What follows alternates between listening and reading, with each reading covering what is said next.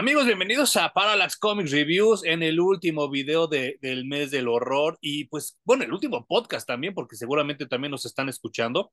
Creo que nos va mejor a veces en podcast que en video y a veces en video que en podcast, por eso siempre mando el saludo a los dos. Eh, es muy curioso porque luego videos que yo creo que les va a ir súper chido, les va mejor en el podcast y viceversa, así que por eso saludo a los dos. Eh, pero estoy muy contento, Jun. ¿Cómo estás? Muy bien, también estoy muy contento, güey. Eh, porque te estoy viendo y porque lo que elegiste para leer estuvo fenomenal. Eh, justo eso, eso te quería comentar, Juan. Creo que hicimos muy bien la escaleta de las lecturas que íbamos a hacer en este mes y sí nos fuimos de lo más pinche a lo mejor, ¿no? Terminamos con una cerezota en el pastel exquisita, güey. Sí, yo creo que entre lo de Superman, bueno, Green Arrow también sí me gustó, pero eh, Superman y este creo que sí cerramos muy, muy bien. Totalmente. Yo la verdad es que le tenía perdida la pista a este autor que se llama Fred Van Lente.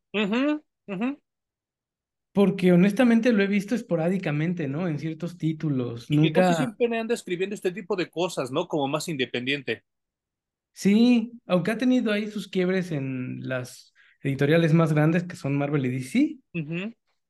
Eh, de hecho, yo lo leí en Marvel Zombies. Sí. En, una de estas temporadas de Marvel Zombies, que ya llevamos como ocho o nueve, ¿no? Sí, no manches. y que cada vez están... nueva. Sí, y que cada vez están peores, ¿no? sí, sí, sí, sí, va de mal en peor la chingadera.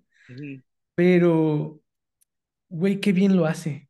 Justo te iba a, a, platicar, a preguntar y hacer mi, mi comentario controvertido al mismo tiempo.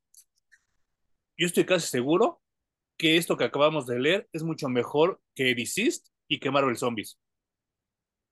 Uf. No sé cómo lo ves tú. Yo sí pondría primero Marvel Zombies, fíjate. Obviamente no, no todo completo. Ajá. No. El, el, original te refieres. Sí, el que escribió Robert Kirkman. Ajá. Creo que lo pondría primero que este. ¿Y en tercer lugar si pondrías Deceased? De hecho, ¿sabes qué? Voy a, rectificar. Creo que pondría Marvel Zombies, aunque no lo han terminado. Espérame, porque te me estás Pondría Afterlife with Archie. Ah, claro. Luego pondría este. Mm. en, tercer lugar, este de Dynamite. Y ya luego eh, todo lo demás que se te ocurra, güey. A ver, ¿lo podrías repetir de nuevo? Porque cuando lo dijiste como que me trabaste. Primer lugar, Marvel Zombies. Segundo, Afterlife with Archie. Tercero, Dynamite. Y luego ya lo que quieras. Fíjate que yo también, eh, yo solo cambiaría, eh, o sea, yo cambiaría, pondría en primer lugar Afterlife, después este Dynamite y en tercer lugar Marvel Zombies. Y es que eh, creo que tanto Afterlife como este tienen algo que no tiene ni Disease ni Marvel Zombies, que es como una, una cierta seriedad, un cierto peso específico, y DC y Marvel Zombies, a mi gusto, a mi gusto, tienen demasiada comedia. Ya. Eh, es que, ¿sabes? También creo que eh, Marvel Zombies debe de tener comedia porque si no se pone demasiado espeso el asunto, güey. Sí, de por sí se ven escenas muy, muy heavies lo toman muy en serio, no sé si a la gente le hubiera caído tan bien esa serie. Pero por ejemplo, aquí también hay momentos bien ñeros, ¿eh? Y que no te los rompen con ningún chistín aquí en medio meco, ¿no? Sí, sí, también, pero sabe distinto, güey. O sea, creo que sabe distinto con Red Sonja que con el Capitán América.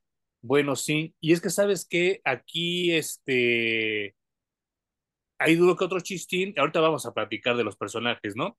Pero en su mayoría tienen que ver con el botoncito de Smiley.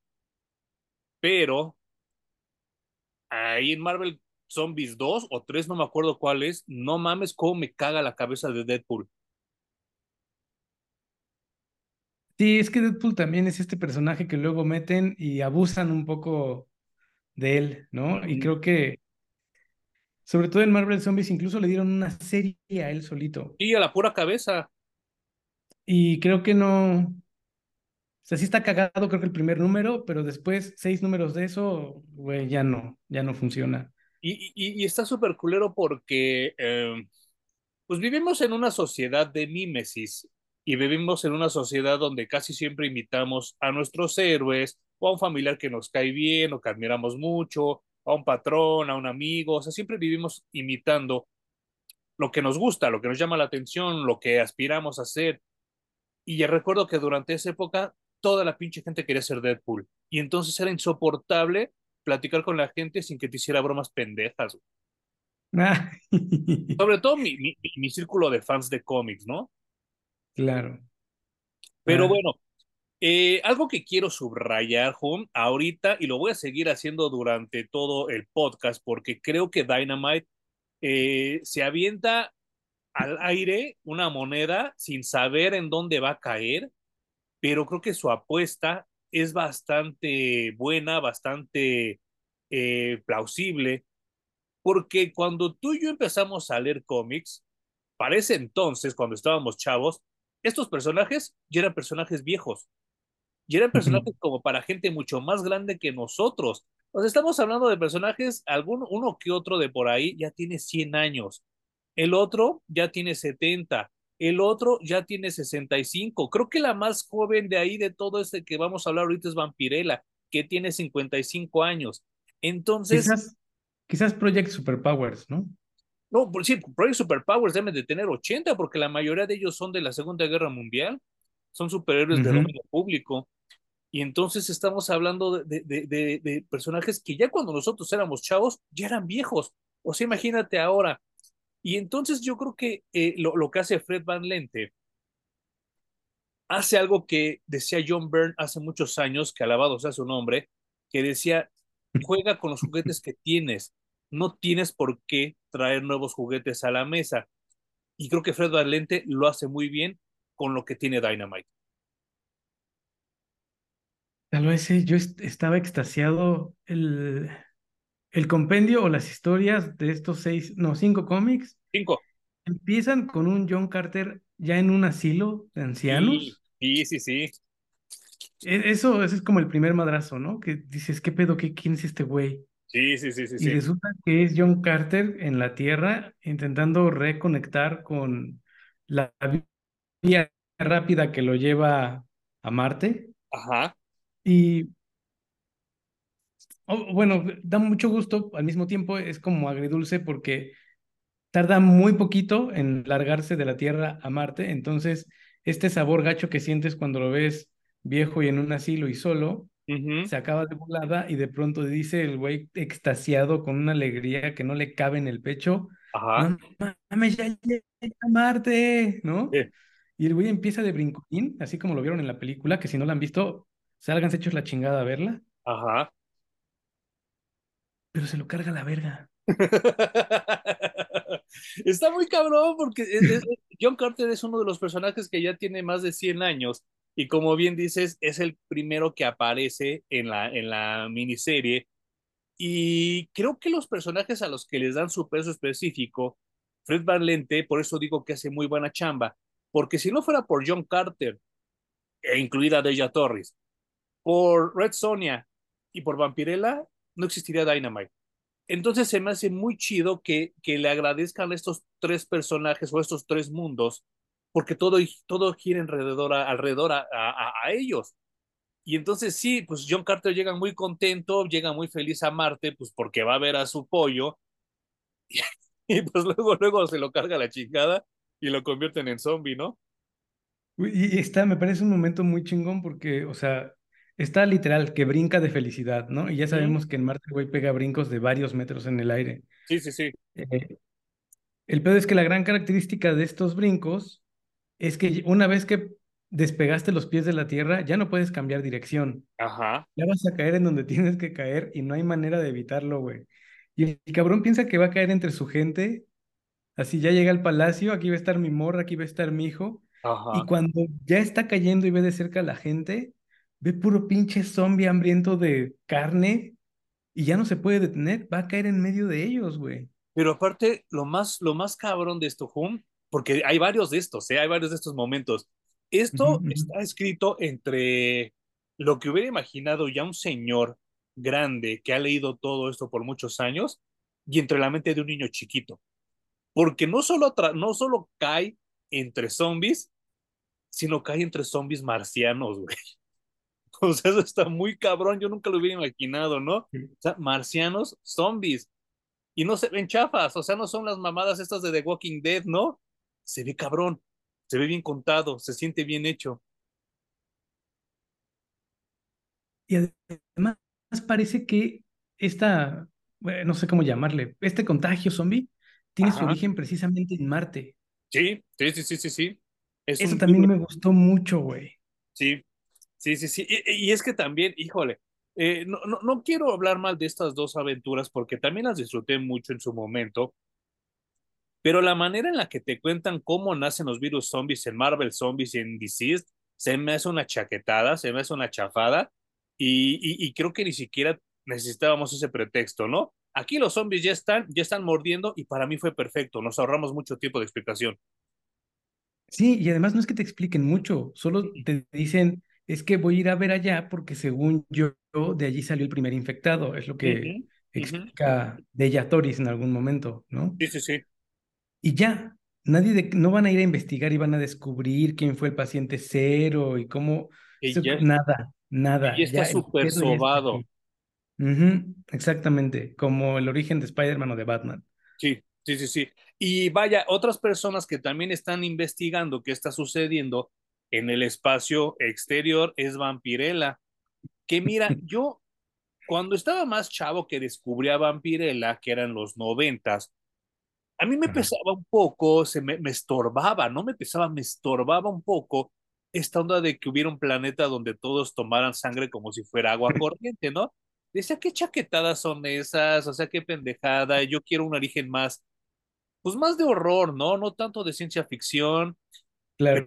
yo chavo, y ahora lo disfruto tanto, porque eso es lo que difiere y es lo que cambia tanto a Vampirella de otras vampiresas de cómics. A mí se me hace, se me sigue pareciendo una chaquetada. Ajá, Eh, es un poco lo que pasa, por ejemplo, con los asgardianos, ¿no? Que Marvel decide hacerlos una raza alienígena. Y digo, chale, güey, son dioses, ¿por qué los haces aliens? Me pasa lo mismo, son vampiros, ¿por qué los haces aliens? ¿No? Ajá, ajá, ajá. Eh, cuando ambos personajes o ambas razas, no sé cómo llamarles, deberían de tener un origen que nosotros desconocemos totalmente, no tendríamos por qué saber qué chingados, ¿no? Claro, claro. Y por eso nos parecen dioses, porque si llega un momento en que los seres humanos conocemos absolutamente todo y podemos explicar, ahora sí que encontramos esa ecuación de la teoría del todo, pues entonces ya nada, nada nos rebasa, no hay nada que pueda ser un dios, no hay nada que pueda ser un extraterrestre, no hay nada que pueda ser eh, nada que nos rebase y eso me parece como, quizás es algo muy personal, pero abandonar el pensamiento mágico me cuesta trabajo. Y, y perdemos la capacidad de asombro, que eso no se tiene que perder jamás, ¿no?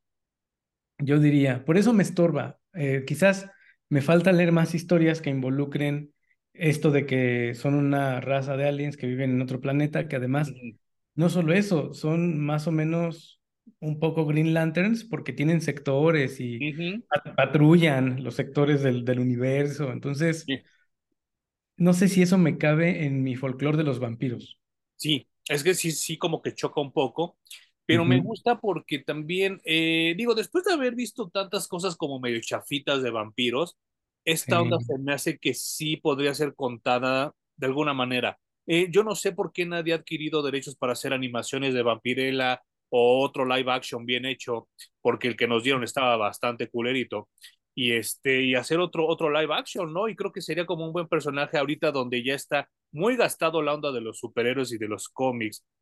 Creo que esto podría traer como que otro, un, un, un como un refresh, ¿no? A, a, a, esta, a esta tendencia. Pero bueno, no me quiero desviar de esto, porque otro personaje que también construyó Dynamite desde los principios de Dynamite, ¿eh? que estamos hablando de hace casi 15 años, o, o a lo mejor ya hasta los 15 años, es Red Sonia. Y la Red Sonia de Dynamite es muy diferente a la de Marvel, a la que nos dieron. Es más, creo que es muy diferente a la de las películas y muy diferente a la de los libros, ¿no, Juan? Este, este también es un personaje que ha variado muchísimo, cada quien le ha dado su interpretación. Eh, es una guerrera y es una guerrera que está en la situación en la que la pongas, ¿no? Sí. Tiene, tiene un código por el que se guía, es como contar una historia de un samurái o de un ninja, o sea, hay cosas que los marcan claramente en sus decisiones y en sus acciones, pero lo mismo pasa con Vampirella, siento que si no lo diversificas, se te acaban muy rápido las historias que puedes contar. Exactamente. Entonces, a huevo tienes que cambiar al personaje para poder enriquecerlo con otras cosas.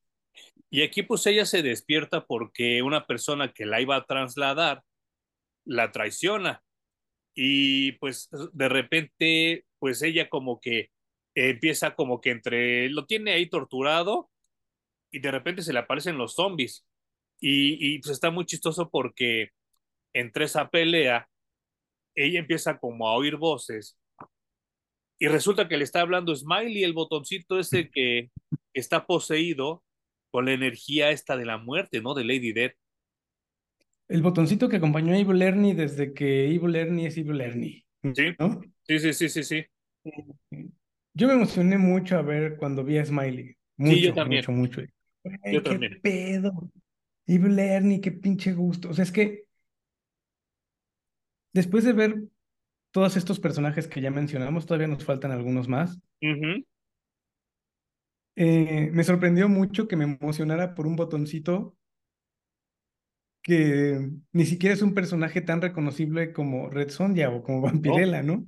no, no, no. Pero que creo que son de estos personajes que dejas de ver durante mucho tiempo y te da tanto gusto verlos de regreso, güey. Eh, creo que me sobrepasó demasiado la emoción y yo quería leer más, más, más, más del Smiley y me resultó que este Smiley traído a Dynamite está fresa. Ah, claro. Pero bueno, eh, vo- vo- voy a dos cosas con lo que acabas de comentar. Eh, hace ya más de 20 años, habían unos chavos que hacían mochilas de lona y encima de la lona, así- ¿qué, qué habrá sido eso? ¿Como un, un vinil duro o, o qué habrá sido, Ju? con lo que hacían los parches?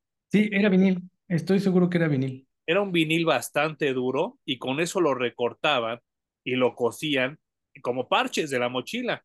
Holmes se compró como siete de Superman y yo tenía una de Evil Ernie que yo me emocioné mucho cuando la compré porque pues yo era muy fan de esos cómics desde ese entonces. Pero yo creo que el chavo cuando la vendió dijo, no mames, por fin se fue, güey. Porque Estoy seguro que sí, güey. Es que eres el único fan de esos cómics que... Es más, no he conocido a alguien, güey. Tampoco es que nos hayamos topado a- o hayamos ten- tenido un cruce con muchos más personajes que les guste tanto el cómic como a nosotros, ¿no? ajá, ajá. Pero de los pocos que han transcurrido en nuestras vidas, yo no he sabido de otro que sea fan de Evil Ernie. Esa mochila, Hum, ¿qué le habré traído? ¿Unos cinco años? Hasta que se rompió. No tengo idea. en esos cinco años, solo dos personas lo reconocieron, güey. Dos perras personas lo reconocieron. Así que yo creo que sí, cuando se vendió el güey, de haber dicho, no mames, qué bueno que se fue. güey". y ahí salió ese botoncito de Smiley. Eh, otro personaje que sale aquí y que también lo agradezco mucho porque también es un súper homenaje a estos héroes viejos, viejos, viejos. Yo creo que un poquito después que Superman, pero de esa onda que tienen poquitos poderes, se basan mucho en su entrenamiento físico, pero sobre todo en el entrenamiento mental. Y es un chavo que se llama Thunderbolt, que básicamente creció alrededor de monjes al estilo tibetano y está perfectamente entrenado. Y pues como que su prueba final es enfrentarse a un zombie como de dos cabezas, que resulta que eran sus papás, ¿no? Puta, güey. Este personaje, yo cuando lo vi dije, ¿quién chingados es este cabrón? Ajá, No, no tenía ni idea. Está entre, el, entre Robin, Capitán América, o sea, no sí, sé. Sí, sí, sí. Estaba muy raro. Pero me gustó mucho el tratamiento de este personaje porque, como dices, sale como de un monasterio Ujú, y sale ultra confiado de su entrenamiento, güey. O ujú. sea, Es un güey que sabe que no lo va a parar nadie. Sí. Y efectivamente, ¿no? De hecho, tiene que ir a encontrarse con un contacto Ujú, que le dijeron ahí en el monasterio Sal, y te tienes que encontrar con este güey, este güey te va a decir qué pedo, ¿no? Sí. Y entonces cuando lo encuentra, le dice, pues mira, antes de ir a la misión, estuve encerrado en un, en un monasterio, Ajá. así que quisiera ver una mujer desnuda. Ah, porque lo único que he leído son cómics. Exacto. Y entonces dice que nunca he visto una mujer desnuda. Y atrás del cómic lo único que yo veía era un pinche Slurpee. Exacto, güey. Y entonces este güey, su contacto se lo lleva, pues básicamente un table dance, ¿no? A Ajá. un, un lugar donde se encuadran las mujeres por dinero. Y eso me encantó. Y sabes que está bien, cabrón. Bueno, a la gente que nos esté oyendo en otros países, el Slurpee es esa madre que tú te metes al 7-Eleven y te llenan el pinche vaso de hielo con algún sabor que a ti se te, se te apetezca. Que yo, yo, yo, yo asumo que en otros lugares a lo mejor es más barato, pero en México es, es caro. Para hacer una bebida es bastante cara, ¿no? Va a estar como en 35, 40 pesos, lo cual a mí se me hace como muy más. cara. Es Pero como el IC, ¿no? ¿Mm? El más conocido a nivel mundial es el IC. Sí, el del osito con su suéter. Ajá. Y este, pero y el Icy todavía es más caro, yo lo he visto hasta en 60 pesos. A la madre. Y este, y sí, no, no, o sea, cabrón, pero sí son muy ricos. Los que los han probado, lo que los hemos probado son muy ricos. Y entonces, pues sí, por eso ese güey andaba que se le, se le las nalgas por probar uno de esos, ¿no?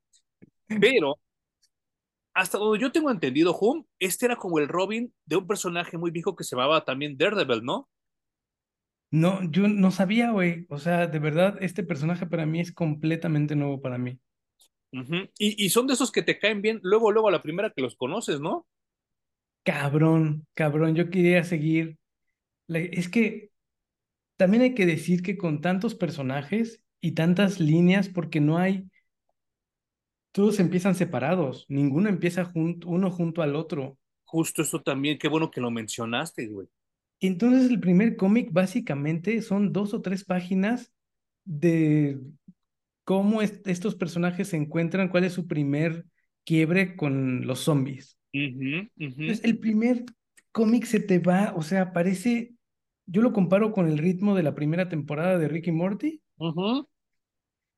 que no sabes qué está pasando, de todo, está pasando demasiado, muy rápido, al mismo tiempo estás leyendo, emocionándote por los personajes, viendo los dibujos, preguntándote cosas y se acaba el cómic, dices, wow, wow, wow, espérense, güey, tengo que, tengo que sentarme unos minutos para pensar qué chingados ocurrió. Sí, para digerirlo. Y, y sabes, Sí. ¿Sabes qué, qué, qué, qué está muy cabrón? Que esta manera de hacer crossovers de Dynamite, particularmente en este de Dynamite, era como se hacían los crossovers antes, ¿te acuerdas? O sea, no era de que luego, luego llegabas y ya estaban todos los pinches villanos y los, y los héroes en el mismo lugar. O sea, se iba construyendo poco a poquito la historia. Y eso es algo que también se ha perdido mucho y sí lo extraño, ¿eh? Y, y yo en este crossover lo, lo agradezco muchísimo, güey. Eh, hace mucho que no leí una historia así de dinámica. Sí, Eh, obviamente son personajes que no se tienen que clavar explicando nada, ¿no? no, Y, y fíjate que aún, aún con los personajes que yo no conocía, tampoco necesité que me explicaran mucho.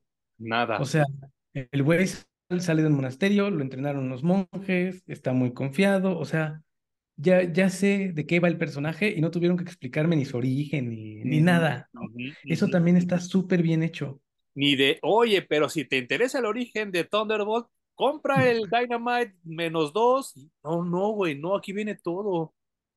Está, está bien, bien chingonamente escrito esto y yo eh, también tiene esta parte triste porque comparo con todo lo demás que ya leímos, que ya mencionamos al principio y hicimos nuestro top 3 o top 5. Ujú. Y digo, chale, ¿por qué no pueden hacer algo con personajes ya tan establecidos que no tienen que decir absolutamente nada, solo vayan a echar desmadre con la historia? Y tan tan. Y otro personaje que también es de los 40, mucho antes de que llegara Catwoman, mucho antes de que llegara Felicia Hardy, mucho antes de que llegara este, cualquier otra piruja disfrazada de gato, pues es Miss Fury. Y aquí la vemos también ya entrada, ¿qué será, Home? ¿En sus 60s, 70s? Eh, sí, yo creo que como setentas. Y aún así, mucho más liberada que cualquier personaje que acabas de mencionar, güey. Sí, ¿verdad?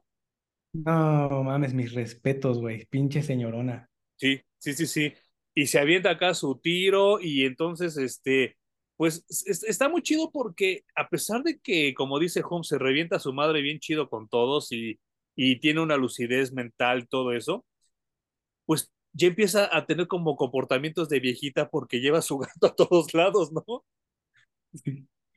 No sin antes hacer hincapié que se ha tirado a todo el asilo en donde está, güey. O sea, Sí, sí, sí, tampoco sí. tiene empacho en, pues, despacharse a sus compañeros superhéroes Ajá, porque ya están hechos zombies. No se pregunta, ay, ¿será bueno matarlo? No, lo recuerdo. Quizá haya manera de rescatar. No, güey. Es lo que hay que hacer y se lo quiebra y no ve para atrás. esa parte me gustó mucho, mucho, mucho, ¿eh? Tanto de ella como de Red Sonia como de Vampirella. Bueno, y además, eh, cuando se despacha a todos sus amigos superhéroes, llega el pinche Thunderbolt con su contacto. Su misión era decirle a los superhéroes, no se metan en esto, porque esta enfermedad lo que quiere es super enfermos que puedan ir a contagiar al mundo en segundos, ¿no? Y hacen mucho hincapié en que llegan tarde por haberse ido al table y a chingarse su pinche slurp. Sí, dice, no debía haberme echado ese segundo lap dance. Sí, está muy cagado. Y es que cuando llegan los de Project Superpowers, que algún día, a ver si nos aventamos Project Superpowers, Juan, porque también es algo como muy curioso, muy mágico, que si no hubiera sido por Alex Ross, no lo hubiéramos tenido.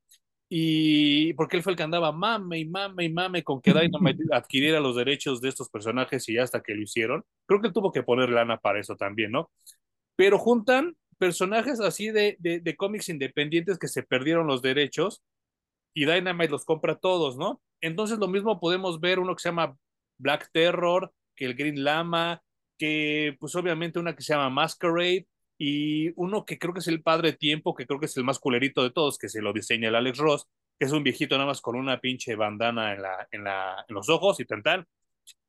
Pero yo creo que la manera en la que te cuentan la historia, la manera en la que el dibujante resuelve ese panel, la manera en la que te va llevando de la mano el cómic, dices, a huevo, ya llegaron los buenos y no duran ni tres páginas.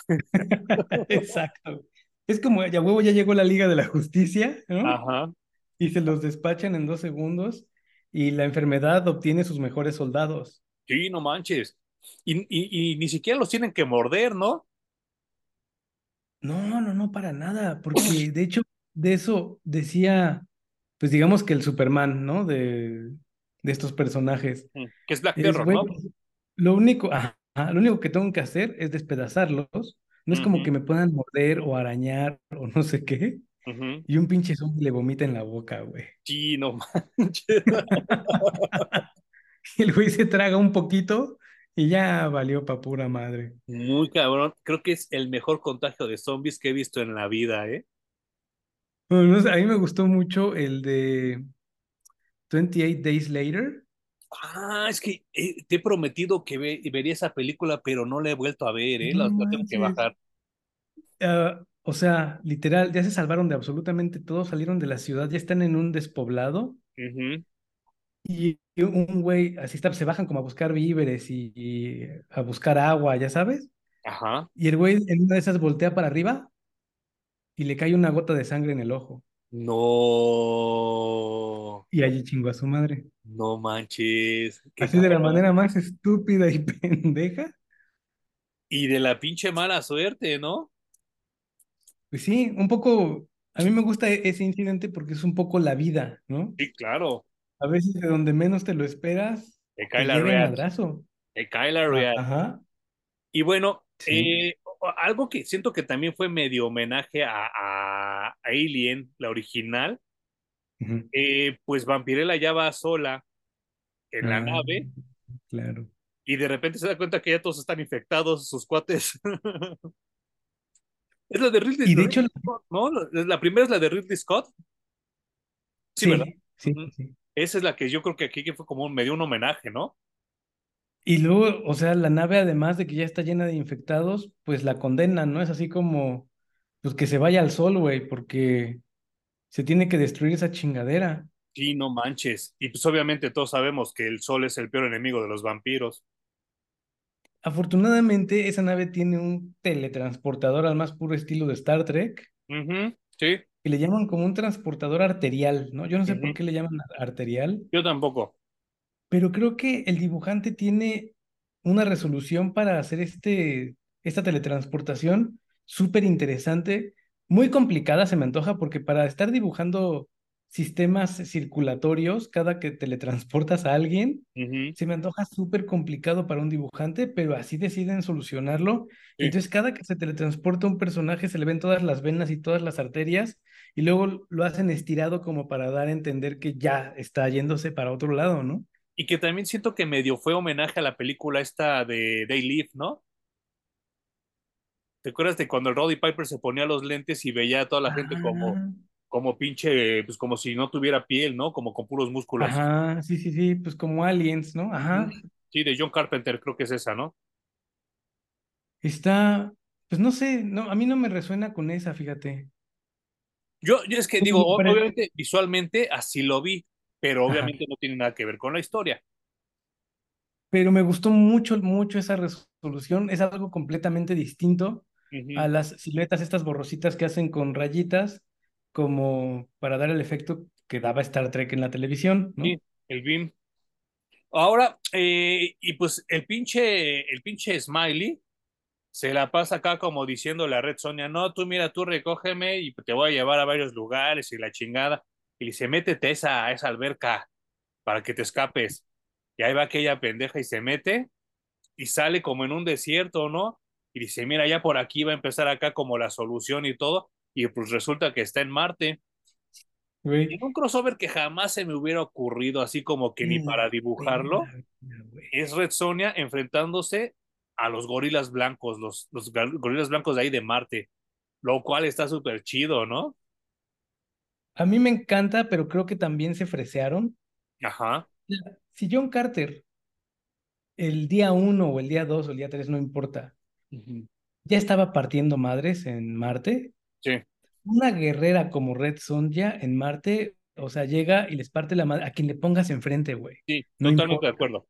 Y luego con el smiley en el pecho, güey, o sea, es más, esta pudo haber acabado con toda la plaga de zombies en Marte con una mano atada a la espalda sin un Sin broncas, sin broncas. Y pues como bien dijiste hace rato, al teletransportarse Vampirella, pues como que medio se quema y pierde el cabello, ¿no? Y queda pelona. ¿Por qué hicieron eso? ¿Me explicas? Yo no tengo la menor idea. No me gustaba mucho al principio, pero ya después dije, ah, pues sí, es como para hacerla ver diferente, ¿no? Pero sí, no entiendo como por qué lo hicieron. A mí me hu- me hubiera gustado verla como más canosa o, no sé, como un, un look como más decadente, pero dije, bueno, pues ya por lo menos se ve, se ve distinta, ¿no? Es que no sé por qué la dejaron pelona, güey. Y además la dejaron pelona todos los cinco números. Los cinco perros números, ajá, Y como dices, a lo mejor le hubieran hecho cada vez más avejentada y menos poderosa porque no se ha alimentado de absolutamente nada, ¿no? Durante ajá, mucho tiempo. sí, Y además, eh, esta sangre de todos los infectados, pues ya está podrida. No, puede, no tiene de dónde. Creo que eso era mucho más interesante visualmente que solo dejarla pelona. sí. Y me pregunto, o sea, yo sí me quedé con esa, con esa duda de por qué decidieron dejarla pelona. Yo, yo, esto es conjetura mía, eh, Jun, porque no tengo Ajá. ningún dato como para asegurarte esto, pero ya ves que mencionan que la nave en la que iban se llama la nave Orlok, que el conde Orlok es el nombre de Nosferatu, entonces a lo mejor es como un homenaje a Nosferatu, ¿no? Ponerla así pelona. Sin duda. Pero igual hubieran hecho eso de, además de pelona, la vamos haciendo más Nosferatu y menos Vampirella, ¿no? ándale, más flaca, ¿no? Que se le marcara aquí. Y un poco más arrugada, los ojos más grandes, ¿no? Sí, sí, eso hubiera estado mucho más chingón, güey. Eh, es que obviamente solo son cinco números. Yo creo que, como tú dices, Dynamite agarra varios riesgos en su carrera editorial, pero seguramente también son riesgos medidos, ¿no? Porque a pesar de que son personajes que ya probaron que sí venden. Eh, este tipo de crossovers, creo que en este momento en el que sale, creo que es 2020, ¿no? O Sí, 2021. sí, sí, sí, sí, sí, no tiene tanto. Quizás es una fórmula que se antoja ya gastada. Entonces dicen, Eh, vamos sí, a arriesgarnos y solo sacan cinco números. 2020. que Para mí no fue suficiente. No, pero eh, recordemos que también pues cae la pandemia y entonces no creo que haya sido como de muy buen gusto sacar un cómic de virus cuando teníamos un virus en la vida real, ¿no? Güey, pero eso de que no sea de muy buen gusto, ¿sabes? La cantidad de personas que vio películas como Contagio, como Epidemia, como todas estas que hemos visto desde los ochentas y noventas, de cómo se iba a acabar el mundo con una enfermedad básicamente como la gripa, ¿no? En la que el mundo se iba a contagiar. El primer año, es más, los primeros seis meses, todos, todos andábamos jijiji, jajajajaja, pero ya al año todos andábamos hasta la madre de la palabra COVID. Ujú, ujú. Mm. O sea, el primer año sí lo agarramos hasta medio de broma y que la verga y todo, pero cuando empezamos a ver que la gente sí se estaba muriendo, la gente que estaba cercana a nosotros, fue cuando dijimos, ay, qué pedo. Pero es que fíjate que los primeros meses pensamos que iba a ser más o menos rápido, Como la ¿no? influenza, ¿te acuerdas que nada fue un mes? Sí, fue bien poquito, güey, pero mientras avanzaban los meses descubrimos que no era así y obviamente era, para mí fue too soon, no podía ver de esas películas. Yo Sí, empecé a ver todas esas películas como año, año y medio después, ¿no? Así de, quizás ya, ya habían empezado las vacunas alrededor de- de- del mundo, luego llegaron para acá y a pesar de que estaba más hacia el final de la pandemia, yo me acuerdo que cada vez escuchaba el virus más cerca, sí. ¿no? De pronto ya había gente que se moría de tus conocidos directos, Ujú. Sí, porque antes ya, era como tres, cuatro órbitas alrededor de ti, ¿no? exacto, ¿no? Y luego ya se empezaba a acercar, acercar, acercar, y luego, ¡pum!, ¿no? Ya se acabó, todos para afuera, y fíjate que en México eso es muy curioso, nos reímos de todo y casi que aguantamos vara de todo, o sea, hacemos mofa de alguna persona que murió de una desgracia hiperculera el mismo día que ocurre. Sí, no manches. Lo cual no, no, no- con lo cual no estoy diciendo que esté chido, ¿eh? O que me cause gracia. no. Pero sí, sí, sí, es, es, es una realidad. Pero con el COVID sí muchos se cuadraron, ¿eh? Yo acá los chistecitos poco a poco los dejé de ver, los memes los dejé de ver, afortunadamente porque a mí se me hacían muy de, de muy mal gusto. Y eso que para entonces yo no había perdido a mi abuelita, ¿eh? Porque ella sí se me murió de COVID, pero a mí ni me causaban gracia, ni los encontraba, ni los compartía, ni nada de ese pedo. Y pues ya después poco a poco se fueron desvaneciendo como los mismos este, memes del temblor del 17, que al principio mucho jijiji, jajaja, y de repente nada, perros, nada se burla de eso. Y creo que también fue el cambio generacional, ¿eh? Creo que la generación de chavos de ahora son menos burloncitos y menos mamones que nuestras generaciones. Ay, no sé, yo sí extraño la burla como una manera de reírnos de la vida, güey. ¿Sí? Yo más bien así como que ahora ya lo veo y digo, chale, sí estaban bien pendejos esos chistes, güey. O sea, no sé ni cómo me reía de eso. No, yo, a mí sí me gusta la burla, o sea, no ¿Sí? sé, la sigo disfrutando mucho. O sea, cosas como Rick y Morty, Rick se la pasa todo el tiempo burlándose y haciendo mierda a la gente, ¿no? Ah, pero es que, es que, es que, ¿sabes qué, Hom? Digo, no me, no, no, no, no me quiero clavar en cuestiones así de, de, de contextos, ni de países, ni nada de ese pedo. Pero es que la gente que escribe Rick and Morty es gente muy inteligente, güey. O sea, es gente que realmente está metiendo chistes donde los tiene que meter, cuando los tiene que meter, y, y todo esto eh, cae en el momento correcto. Eh, yo me refería al humor de nuestra generación, de nuestros programas de televisión de Televisa con sus chistes malos, o por ejemplo ahorita que traen de regreso a los peluches, a, a la, a la, bueno, no, no, es que sabes que también ya me voy súper ruco, ¿no? No a la familia peluche de Derbez, sino a los peluches, esos muñequitos que ponían para burlarse de los políticos, ya los regresaron en TV Azteca. Y entonces ya los veo y digo, no mames, es que no causa gracia ese pedo, ¿no? O sea, ya hay que, hay que No, hacer hay que, hay que hacer cosas nuevas, ¿no? un Porque humor nuevo, incluso el, el creador de Ricky Morty, güey, es un cuarentón que vivió este mismo tipo de burlas y de cosas a veces hasta humor pendejo, como dices, que nos tocó, pero ya lo elevas, porque tú ya Sí, ya pasaste 40 años en esta existencia, güey, y ya supiste cómo hacer mejor las cosas, ¿no? Y ya nos y, desviamos bien, cabrón. sí, no, yo perfectamente me puedo reír así de, de, de el show de Benny Hill, que es de los 60, 70 y de sus mamadas. Lo mismo me puedo reír así de las películas de Cantinflas, de Tintán, del Clavillazo. Pero, por ejemplo, este cine meco que nos toca a nosotros, de las ficheras, del Sayas, del, del, ¿cómo se llama este culero? El Rafael Inclán, ya no me causa tanta gracia, ¿sabes? En la adolescencia sí era así de, pero ahora ya lo veo y digo, ay, no mames, no, qué hueva. Y lo mismo me pasa con estas burlas de las desgracias. O sea, como que sí digo que es como algo muy meco, muy, no sé, eh, eh. Y, y, y, y vaya, y retomando más para que veas cómo soy el samurái, retomando Dynamite, llevamos que este ya es el, ya estamos casi llegando al, al cuarto cómic Sí. y casi no hay chistes, güey. Casi no hay chistes. Son, bueno, son completamente incidentales, ¿no? Como ya los mencionamos. Sí, Eh, obviamente John Carter va a regresar de Marte a su cuerpo terrestre y lo primero que hace es empezar a morder a las enfermeras, ¿no? sí, no manches, no manches. O sea, ahí está súper cabrón porque son dos John Carters y los dos ya son zombies. Yo, Exacto. yo tenía como la esperanza de que el cuerpo de la Tierra no estuviera infectado. No, no mames, eso hubiera dado como para otros cinco números. Nada Sí, más eso. ajá.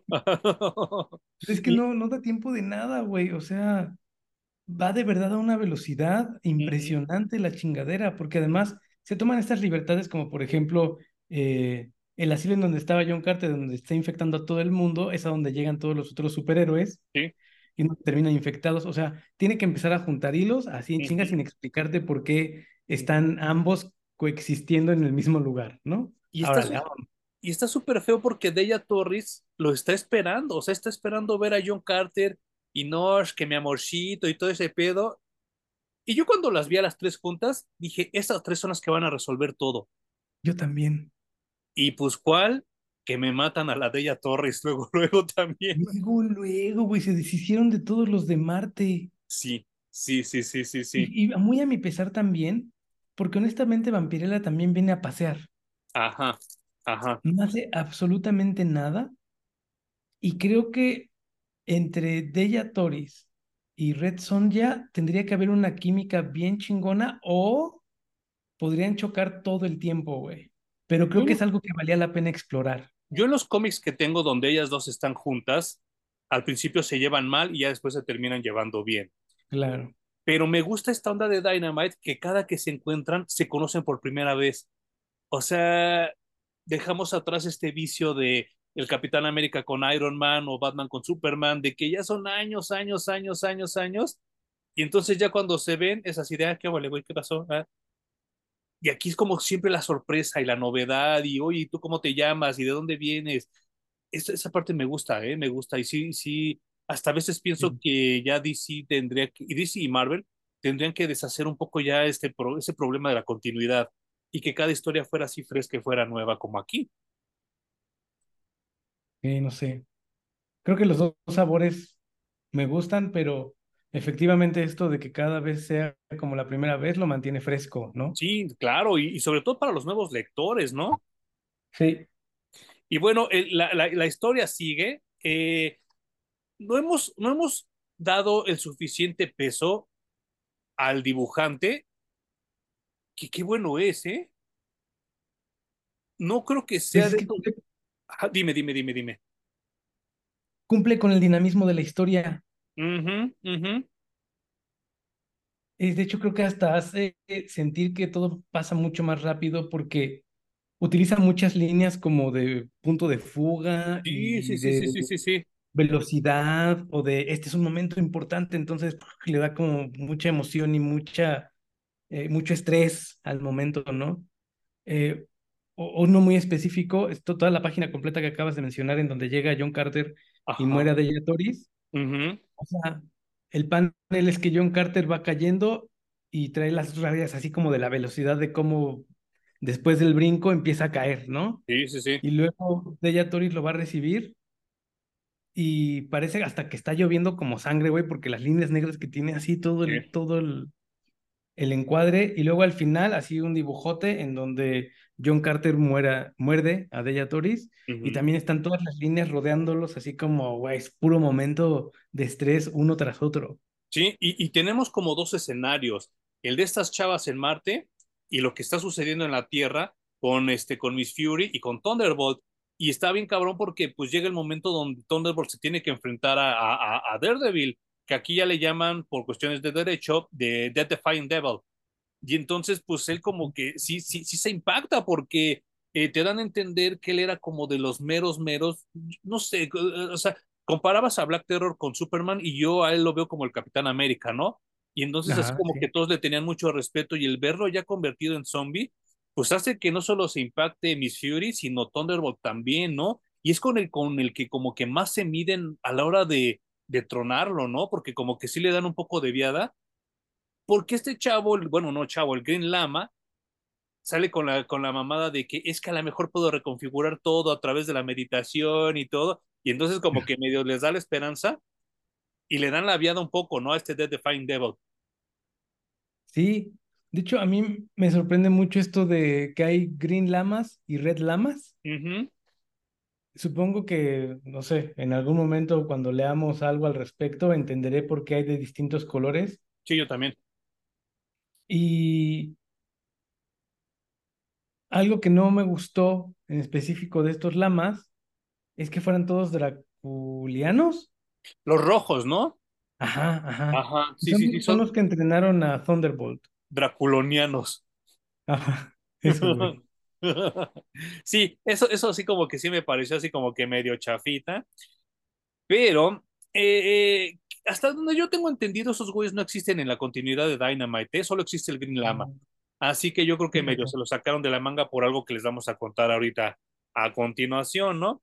Eh, Fíjate que antes de, de seguir avanzando hay un especial como de San Valentín ajá, entre el número 4 y el 5. ¿cómo crees? Ese no lo tengo yo. Ajá, en donde exploran un poco que Thunderbolt se enamora de Red Sonja. Ah, bueno, pues es que cualquiera, ¿no? No, bueno, sí, güey, o sea, cualquiera cae por Red Sonja. Y está el güey, básicamente el número transcurre con Thunderbolt preguntándole a todos los que están en ese momento con él cómo chingados le hace para que Red Sonja se fije en él. Mm, Y después de preguntar y encontrar que realmente cada quien tiene una visión distinta de la vida y todos tienen sus consejos que no le acomodan en realidad a él. Eh, antes de decirle y declararle su amor a Red Sonja, hay una batalla con los zombies y le muerden la pierna. Ah, fíjate. Entonces llega un momento en el que el cómic termina muy interesante porque dicen así de, una vez el estudiante le preguntó al sabio, ¿no? Oye, ¿qué es el amor? Ajá. ¿No? Y el, y el sabio le responde, tú dime qué es el amor. ¿Pero son de los mismos lamas, o de los que lo están entrenando, o quiénes son? De los Green Lamas, de Ok, los, no, de los Red Lamas, ok, ok, ok, ok. ¿no? Y entonces le dice el estudiante, pues no sé, no sé qué es el amor, y el otro le dice, esto, que tú me preguntes y que yo te pregunte, eso es el amor, ¿no? Ajá. Y al final es exactamente la misma pregunta y cuando dan, dan la respuesta de este es el amor, se ve a Red Sonja brincando para matar a Thunderbolt Ok, ok. Antes de que se convierta en zombie. Ah, porque aquí ya te dan como el, el indicio de que ya está medio contaminado, Ajá. pero él sí a través de su meditación y de su entrenamiento medio logra combatir, ¿no? El, la infección. Sí, y el que se da cuenta de que viene mordido es el Smiley, ¿no? Le Ajá, dice a ya, vele la pierna, güey, ¿no? sí, Y sí, sí, el güey trae una mordidota. Y entonces eso pasa en el especial. Ajá. lo voy a tener que buscar, no manches. Fíjate, no, no sabía que, que, que existiese, pero mira, ya lo voy a buscar. Y vemos otra escena, también así, volvemos a lo mismo que esto es o de un niño chiquito o de una mente muy grande, Ajá. porque cuando se estrella la nave, la nave Orlok, eh, empiezan a volar murciélagos, pero también son murciélagos zombies. Y qué chistoso, ¿no? O sea, eso es así totalmente como de un chavito de primaria que lo, que lo, los inventó, ¿no? que acababa de ver las películas de blanco y negro de Drácula, güey. O sea, hasta te imaginas a los vampiros estos chafitas que se movían así Sí, como sí, de claro, plástico de suave, ¿no? De sí. silicón. Ah, no manches. Y, y digo, son muchos, muchos los momentos. Y pues ya de repente, ya casi acabando este cuarto cómic, que es el penúltimo, pues Red Sonia dice, pues bueno, ya llegamos a donde nos querías traer, pinche Smiley, ¿qué pedo, qué quieres? Y resulta que lo único que quería era volverse a pegar al pinche Evil Ernie, que estaba disfrazado de un Red Lama, ¿no? la revelación más grande de todo este cómic. Sí, no O sea, manches.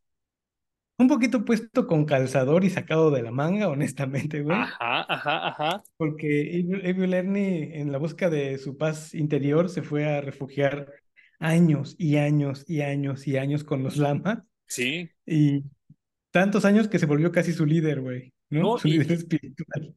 y entre eso, entre su paz interna y entre hacerse pendejo para no seguir con su, su pinche, su encargo, ¿no? Que le había dejado Miss Hell, que aquí es Miss Hell, pero pues, ya nosotros explicamos en el video de Evil Ernie que era Lady Death, ¿no?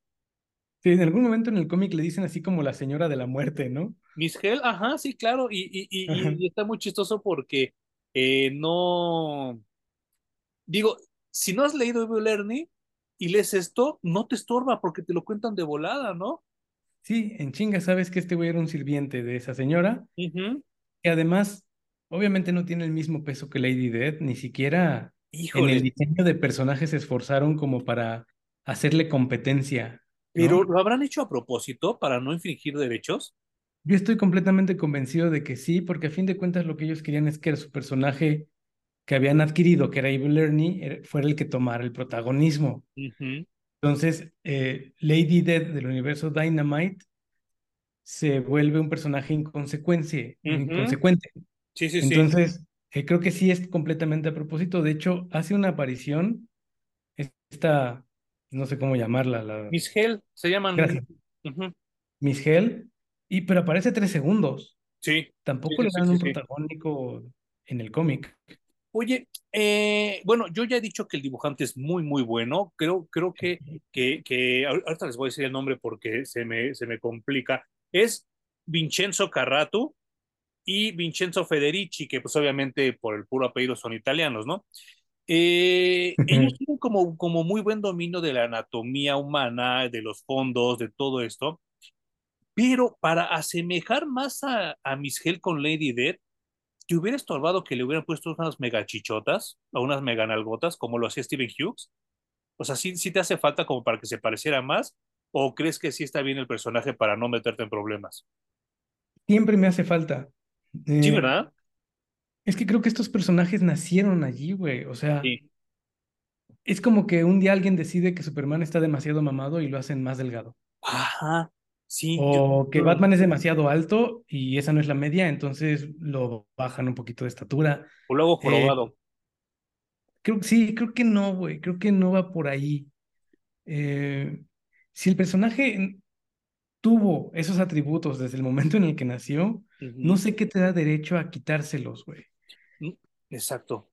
Porque sabes qué, Eh, creo, creo, y, y, y es que aquí es donde ya me quería unir a tu comentario del, del bloque anterior con el Smiley Fresa, porque Mm. sí creo que tanto Smiley como Evil Ernie como Miss Hell sí son como la versión fresa de lo que leímos en, en Chaos Comics hace muchos años.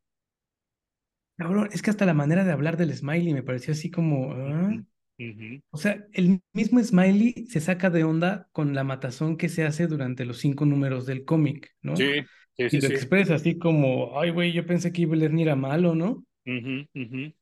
Y digo, no, güey, o sea, si tú lees los cómics que ya nos aventamos tú y y que ya reseñamos y que si no nos han escuchado vayan a buscar ese episodio, eh, el Smiley es, está nacido de la maldad pura, güey. O Sí, sea, no se va a, no se va a sorprender con la maldad humana. Tendría que llegar un demonio así, ultra mega cabrón, de verdad, a hacer algo impensable como que para que el Smiley dijera, no manches, esto sí me rebasa, ¿no? Exacto, exacto. Y hasta visualmente, como que ni da tanto miedo, ¿no? Ni el Smiley ni Evil Ernie. No, y el smiley, yo me acuerdo también cómo estaba dibujado así con la cara siempre Ajá. como fruncita y enojado, pero al mismo tiempo sonriendo. O sea, Como, que era un, eh, era un gesto que no entendías a final de cuentas, ¿no? Era hasta como como, era dibujado a propósito, ¿no? Ay, perdón. Claro, estoy seguro que esos dos opuestos estaban en esa cara porque así tenía que ser. Ujú, ujú. Y también eh, sien- siento que, que, que estos chavos, pues no, visualmente no estudiaron bien aquellos cómics, porque hasta Ivo Lerny sale con el cabello alaciado, ¿no? Sí, güey, sí. Y, y llega un momento en Te me estás trabando un poco, ¿eh, que Padre Tiempo se llama el, el mamado que tiene sí, el blindfold, la, la sobre los ojos. ajá. Se llama Padre Tiempo, el que tiene, ah, ok. Sí, padre Eh, tiempo. Le arranca el smiley a Red Sonja Ajá, y cuando le arranca el smiley, básicamente es como completar el ritual y entonces Red Sonja se vuelve como era Evil Ernie cuando lo conocimos, sí, no pero también mal dibujada. Mal dibujado, mal dibujado. Sí, aquí, aquí, es que, es que eh, Ay, no sé si fue huevonada del- de, los dibujantes, no sé si fue como que no quisieron consultar lo que había de aquellos cómics o no se quisieron meter en problemas como legaloides, pero sí siento que, que yo cuando vi esa escena dije, no, no mames, o sea, la pinche Red Sonja poseída va a ser acá muy, muy, muy cabrón y o sí sea, siento que le a los que nos escuchan, vayan a buscarlo y vayan a leerlo, no hay, pero quiero mostrar ese, Brax básicamente es un pin-up Ujú, Red ujú. Sonja poseída, que también fue otro de los momentos para mí súper emocionantes, güey. Sí, no manches. Sí, sí, sí. Pero sí, yo creo que como dices tú, le hubieran puesto sus, sus brazos de hueso, las costillas expuestas, los órganos expuestos, y eso se hubiera visto muy cabrón. creo, no sé si por ser 2020, también le llegó una embarrada de la corrección política y entonces menos chichis, menos encueradas, eh, menos violencia, menos palabrotas. Sí, cuando yo estoy casi seguro, Home, y ojalá que me equivoque, porque sí me gustaría que estos cómics los leyeran los morros, pero estoy casi seguro que estos cómics los leemos puro cuarentón. puede ser. Así que no veo ni- ninguna necesidad de andar censurando este tipo de cuestiones. Y aún así, güey, o sea, yo no sé a quién se le ocurrió decir que necesitamos una policía que nos diga hasta dónde sí y hasta dónde no, Claro, claro. porque todos los que crecimos durante los ochentas tuvimos acceso, aún sin internet, Ujú. a un sinfín de chichis y de violencia como no se imaginan, güey. A lo cabrón. Nadie estuvo allí para decir, no, no vean esto. A pesar de que existía el Comics Code y a pesar de que existía el rating dentro de las películas, ¿no? Así de para niños, para adolescentes, para adultos, para... Valía para pura madre, güey, porque ibas al tianguis y te vendían, no importa cuándo, o sea, yo me acuerdo que mi única censura era la autocensura Sí, y era claro. más bien como la vergüenza de llegar al puesto de, de películas piratas y pedir una porno, güey. Sí, claro, sí, sí, sí. Y meterle en una bolsa negra y todo el pedo, ¿no? Y luego buscar el espacio para que se fueran tus papás y poder meterla en la casera, ¿no? Y ahora O tan sea, fácil que es meterte a YouPorn. O sea, los adolescentes la tienen súper fácil ya. Güey, neta, no nos hace falta esa policía, ¿eh? No. Perdónenme, pero están, sobran y si les están pagando por eso, no tiren el dinero en esas pendejadas. Y miren, eh, voy a hacer mi blog rápido porque tiene relación con lo que acabamos de decir. Eh, fui invitado la semana pasada a The Miedo Podcast, que también el Hum es participante, y pues llegó el momento donde hablamos de, de la película de Trick or Treat, donde pues prácticamente ponen a uno de los protagonistas, que es un rocker, pero es un rocker pues muy pendejín, ¿no? Como, y entonces a mí me cagan los músicos, yo ya lo he dicho muchas veces aquí en el podcast, no los soporto, no los tolero, los aborrezco a todos los perros músicos, pero creo que acá, y me preguntaste, me, me pregunta, pero ¿por qué te cagan? Y entonces yo no le supe responder, dije, pues simplemente me cagan, güey. Pero ahora creo que, creo que ya con esto que estamos hablando, ya le atiné a una de las cosas por las que me cagan los músicos. Porque tú le puedes poner en Spotify Play Y ya sea reggaetón, ya sea música banda, ya hasta el pop, dice el chingo de groserías y que te chupo el pene y que arrímame el culo y que te lo chupo. Y entonces digo, ¿qué pedo? O sea, los músicos pueden hacer lo que quieran, ¿no? Pues, o sea, como, como ganan el chingo de dinero y como venden el chingo y todo, ah, pues ellos sí déjenlos decir culo, pito, verga y todo. Y entonces a los que dibujamos, a los que hacemos cine, a los que hacemos otro tipo de arte que no sea música, a nuestros güeyes sí censúrenlos, ¿no? Entonces creo que le acabas de atinar a un punto por el que, por el que detesto a los músicos, Jun. Y, Güey, muchas güey, gracias, y gracias por que- desbloquearlo. Yo lo que detesto es esto, güey, de que por un lado estás, creo que también ha sido explorado hasta el cansancio, ¿no? Pero por un lado estás asistiendo a la iglesia o leyendo libros de, de autosuperación o compartiendo cosas de change.org o Sí. y por el otro lado, güey, eres un pinche perverso, no solo sexual, ¿no? Sino cualquier otra perversión que se te pueda ocurrir, porque la Sí. palabra percepción abarca muchas cosas, güey. Mucho, mucho. Y creo que también, no sé si eh, me gustaría un cambio generacional en el que fuéramos mucho más honestos Menos hipócritas. y lo que nos gusta sin juzgarnos. Y yo creo que si no te juzgas a ti mismo, pues mucho menos permites que alguien venga a decirte qué, güey, ¿no? Exacto. Y si tú eres honesto contigo mismo, güey, mira, creo que el mundo sería un mundo mucho mejor si todos ha- hacemos eso. Fíjate que ya no me quiero desviar porque ya casi llegamos al final de, de- de esta miniserie. Pero miren, yo muchas veces he, he- he- he expuesto, he dicho aquí que yo soy católico y a mí sí me gusta mucho la religión católica y sí me gusta mucho su liturgia, sí me gusta mucho sus costumbres y sus ritos. Entonces ayer fui a misa y dije, "Ah, pues vamos acá, que la chingada, la comunión y todo ese pedo, ¿no? Pero se me olvida que esa iglesia a la que he estado yendo recientemente, el padre es un viejito mamón, ¿no?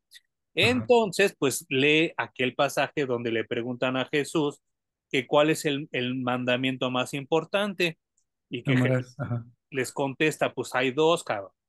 El de, ama- el de amarás a Dios sobre todas las cosas y el segundo, Amarás a tu prójimo como a ti mismo. como a ti mismo. Y entonces a mí esa, esa, esa, esa parte me gusta mucho porque al decir eso Jesús anula los otros ocho mandamientos que a lo mejor son hasta medio impositivos, ¿no? Y, Claro. y, y con que ames y respetes a tu prójimo y a, y a- y a- y a Dios, creo que es suficiente y creo que esos dos mandamientos serían suficientes para forjar toda la religión católica, ¿no? Bueno, el padre al dar la homilía empieza a explicar esto que les acabo de decir yo y dice, bueno, es que el amor entre esposos, el amor entre amigos está muy bien, el amor hasta entre novios, dice, porque pues uno de adolescente pues tiene ciertas pasiones y el amar a tu pareja, aunque no estén casados, está muy bien. Lo que no está bien, muchachos, es que a un hombre le guste otro hombre y lo ame, o que a una mujer le guste otra mujer. Eso ya está mal y eso creo que, eh, o sea, sus palabras textuales fueron, yo creo que ofende a Dios. Y entonces dije, "Mames, este güey- creo este güey ya tiró todo, todo lo que acabamos de oír del. Evangelio con eso mira amor. pendeja. Güey, o sea, Pero bajo esas manos, está nuestra religión católica para los que somos Sí. católicos y está bien culero que haya gente que todavía le haga caso a ese tipo de pensamiento bien retrógrada, que como bien dices tú, ojalá alguna nos los quitemos de encima. sí, güey, creo, y yo honestamente, ya solo para terminar este tema, no está peleado ser católico con ser sincero y decir, pero también tengo mis perversiones, güey. Y, o, o también soy gay o también soy lesbiana, ¿no? Claro, y que obviamente dentro del amor me parece que no cabe la perversión, pero, pero coexisten, güey. O sea, somos seres humanos y todos pasamos y todos pensamos casi que por las mismas cosas durante toda nuestra existencia, así que pues no nos hagamos pendejos, ¿no? Claro, yo soy católico, yo comulgo, yo trato de, de respetar casi todos los mandamientos que se me imponen, pero a mí me encanta ver pornos, Claro. me encanta ver películas con chichis, me encanta ver películas con mucha sangre, y eso no me hace ni peor ni mejor católico que otros, ¿eh? Eh, Ni mejor ni peor ser humano que otros, güey. O Que sea, otros, sí, sí, sí. no, no, no. Y creo que eh, de eso peca. eh, quizás es mi único tema con esta miniserie de Dynamite. Ujú, sí, Creo que le faltó ese punch y que si tú ves las portadas incluso que No hicieron para todos los números están mucho más risky que cualquier dibujo que veas dentro. Entonces también existe esto como, neta, me estás entregando eh, chichis, nalgas, piernas Ujú, y posi- poses sexys en las portadas, pero al dibujante, al dibujante de adentro le dijiste, güey, no te excedas. Me Exacto. parece así como que, ay, qué coraje, güey, porque pudo haber sido un perfecto 10 esta chingadera. Cada, cada cómic, si no me equivoco, Hum, ya contando las variantes, las, va- las variantes sin letra, las variantes en blanco y negro, ¿qué tendrá? ¿30 portadas cada cómic? Ah, es que es increíble. Eh, y yo estoy seguro de que el 80% de los números de cómics que venden Red Sonja o Deia Toris o Vampirella es por el nivel de carne que enseñan. No Claro, y la portada. porque, güey, o sea, honestamente uno va, uno no va allí por las historias. Es como cuando decían, yo compro la Playboy por los artículos. Sí, no manches. Sí, güey. sí, no, de reata, porque huele rico el papel, ¿no? Que sí olía muy rico, porque era un papel muy caro, pero no era por eso, era por las chichis que había y las Bueno, eh, yo que piernas. No, no, a mí que me, que me encanta la impresión. Todas las revistas recién, las revistas recién impresas las abres y huelen a una tinta con el papel que apenas como que se está evaporando el solvente que usan con la tinta que huele delicioso. Delicioso, delicioso, adictivo. Eh, el cómic acaba en un cliffhanger que yo no me acordaba hasta que me lo dijo y acaba en que pues, eh, pues Red Sonja está poseída por ya por el Smiley y por el Evil Ernie. Eh, Miss Hell también, como bien dijiste, salió a pasear, la terminan matando horrible, que no sé si también fue medio burla a Steven Hughes y a, y a, y a Brian Pulido, porque también como No que creían que iba a llegar así a, a gobernar y chingale, la matan horriblemente. Y acaba en que Thunderbolt ya también ya está infectado, ¿no? Justo, o sea, como que creo que este especial de Día de San Valentín y se pega perfecto con el último número de este de Dynamite y no me gusta que termine en este cliffhanger porque me parece demasiado poderoso ver a Red Sonja convertida en lo que era Evil Ernie. Es como, ahora sí ya chingaron a su madre todos, Sí, no ¿no? Ya no hay manera, porque con el- un personaje como Red Sonja, con este poder, yo sí veo que se acaba el mundo y acaba con la vida en la Tierra en unos cuantos días. De voladísima, de voladísima. Y obviamente me dijo Home, yo voy a bajar la secuela que se llama Dynamite Lips, Ajá. la cual yo no tengo, pero pues ¿te gustaría platicarnos de qué se trata? Vi Dynamite Ujú. y vi el siguiente que no me acuerdo cómo se llama, pero yo le voy a Dynamite, llamar Dynamite volumen Never. Dies. Ajá, gracias, Never. Dies. Eh, mi sugerencia es que si eres de esos que les gusta tener todo, todo absolutamente completo, vayas y los compres y los tengas, pero le bajan las revoluciones muy cabrón. ¿En serio? Yo, yo, yo decía, güey, cuando abra el siguiente cómic ya es así, puta, el día nos quedan las horas contadas y todo va a ocurrir todavía más rápido Ujú. Y le bajan la velocidad muchísimo y No. luego meten, hay una cosa que con las que les quiero bajar el hype o la, la intención de leer los, lo que sigue, Sí. sale Ash Williams, pero está tan, tan mal contado y tan, tan, tan mal metido que imagínate que destruye el Necronomicon quemándolo. No manches. ¿En qué momento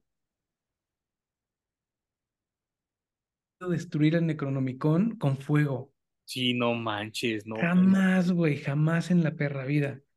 Y así está básicamente de mal construido todo el cómic y el tercero es todavía peor, ¿no? Da mucha más hueva. ¿Cómo? Yo regularmente cuando hacemos esto de leer, yo voy- no tomo notas, pero voy sacando pantallazos que van, van siendo mi guía de lo que voy comentando durante el programa. De la primera serie de los cinco números, no sé, saqué 15 o 18 capturas de pantalla. Sí, De la segunda saqué cuatro y de la última saqué una. no me digas. ¿Qué otros por si había que comentar algo al respecto, pero en realidad creo que no vale la pena. qué otros personajes llegan? De... Tarzán. Ah, Tarzán. Ah, Y yo güey, estaba también prendidísimo porque dije, bueno, segunda parte a lo mejor le bajan, la tercera a lo mejor sube chingón, ¿no? Y no, también está ultra mala, güey. Qué mal y qué mal que, que nuestro amigo Puis no tiene contactos con Dynamite porque estoy seguro Uf, que podríamos hacer tú y yo muchas mejores cosas. híjole, güey, es que se, no, me babeaba, ¿sabes? Salivaba, se me salía la saliva así, se me escurría de lo que quería ver y de lo que yo pensaba que seguía. Y no, pues me quedé así como cuando despiertas y babeaste toda la noche y se te queda aquí la saliva seca y blanca, güey. sí, no mames. Así, me quedé con todas las ganas. Qué mal pedo. Y es que, ¿sabes qué, Ju? Pensándolo y ya soñando que alguien nos contactara con Dynamite, güey, ya también tienen los derechos del Byra. Ay, luego el Baira, güey. Nada más que no te digan que no la vi, que no la encueres demasiado y que tiene que venir de cuello de tortuga y no de manches. manga, güey. O sea, Pero imagínate una serie de zombies donde estuviera Vampirella y el Byra y de nuevo Della Torres y todo eso estaría muy cabrón, güey. Y fíjate que en, eh, hay un momento muy chido que me gustó en el especial este de San Valentín, en donde, ¿cómo se llama la señora vestida de gato? Eh, Miss Fury. Miss Fury. Cuando el pinche Thunderbolt va y le pregunta a Miss Fury, oye, ¿cómo le hago para Red Sonja? Ella le dice, pues si quieres yo te cojo, mijo. No. Sí. Y el otro le dice, no, pues es que yo nunca he estado con una mujer y, y yo quisiera que mi primera vez fuera con alguien que amo y que fuera especial. Ajá. Y le dice la señora, pues allá tú, güey, porque viendo a Red Sonja se ve que no es su primer rodeo. De hecho, se ve como que va en el octavo y no creo que le prenda pues andarse revolcando con alguien que es virgen, ¿no? Y yo podría, yo podría darte unas cuantas tablas para ese encontronazo. no manches. Qué buen momento. Muy bien. Eh, voy a hacer el corte antes de que nos llegue otra vez el pinche madrazo. Eh, aprovecho estos minutos restantes para decir que muy pronto y ahorita atrás de cámaras voy a platicar con Hum sobre que ya nos, nos, nos, nos gusten apoyar en esto de, de, de, ¿cómo decías? Coffee, se llama Coffee también o Patreon. Eh, sí, o, ¿saben? Creo que la mejor manera de apoyar es mándenos un cómic que quieran que reseñemos. O También, sea, sí. eh, o si no, si nos quieren recomendar una película, mándenosla. O sea, puede ser un link de descarga, puede ser que nos lo manden a nuestra dirección. O en Eh, DVD. sí, güey, o sea, vean, apoyen esa colección que tiene atrás Emanuel. Chéquenle, chéquenle, que tengo No poquitos. manches güey, es una chulada. Tengo poquitos. Y sí, vaya, por favor, ya estaremos así. Y por favor, si no tienen la economía para apoyarnos de esa manera, simplemente recomiéndonos con, con sus amigos que les gusten este tipo de temas y cada reproducción pues nos hace como más conocidos ante la gente. También en Twitter nos pueden arrobar, mientras arroban también a Panini Comics o a Camite, o que también si ellos eh, tienen este programa de mandarle material a gente que hace podcasts, nosotros felices de estar leyendo y leyendo y leyendo y reseñando, güey. Ya lo cabrón. Pues ya despidiendo este, este podcast y despidiendo el mes del horror, aprovecho para agradecerte, Jumbi, porque sí, lo logramos las cuatro lecturas que, que nos habíamos propuesto. Y pues miren, terminamos creo que muy bien, ¿no? Esta lectura sí, sí estuvo muy buena. O sea, creo que terminamos con la nota alta este Halloween. Sí, sí, sí. Y pues eh, tengo noticias que solo te importan a ti y a mí. La primera tú me la mandaste y sí resonó como para traerla aquí al programa.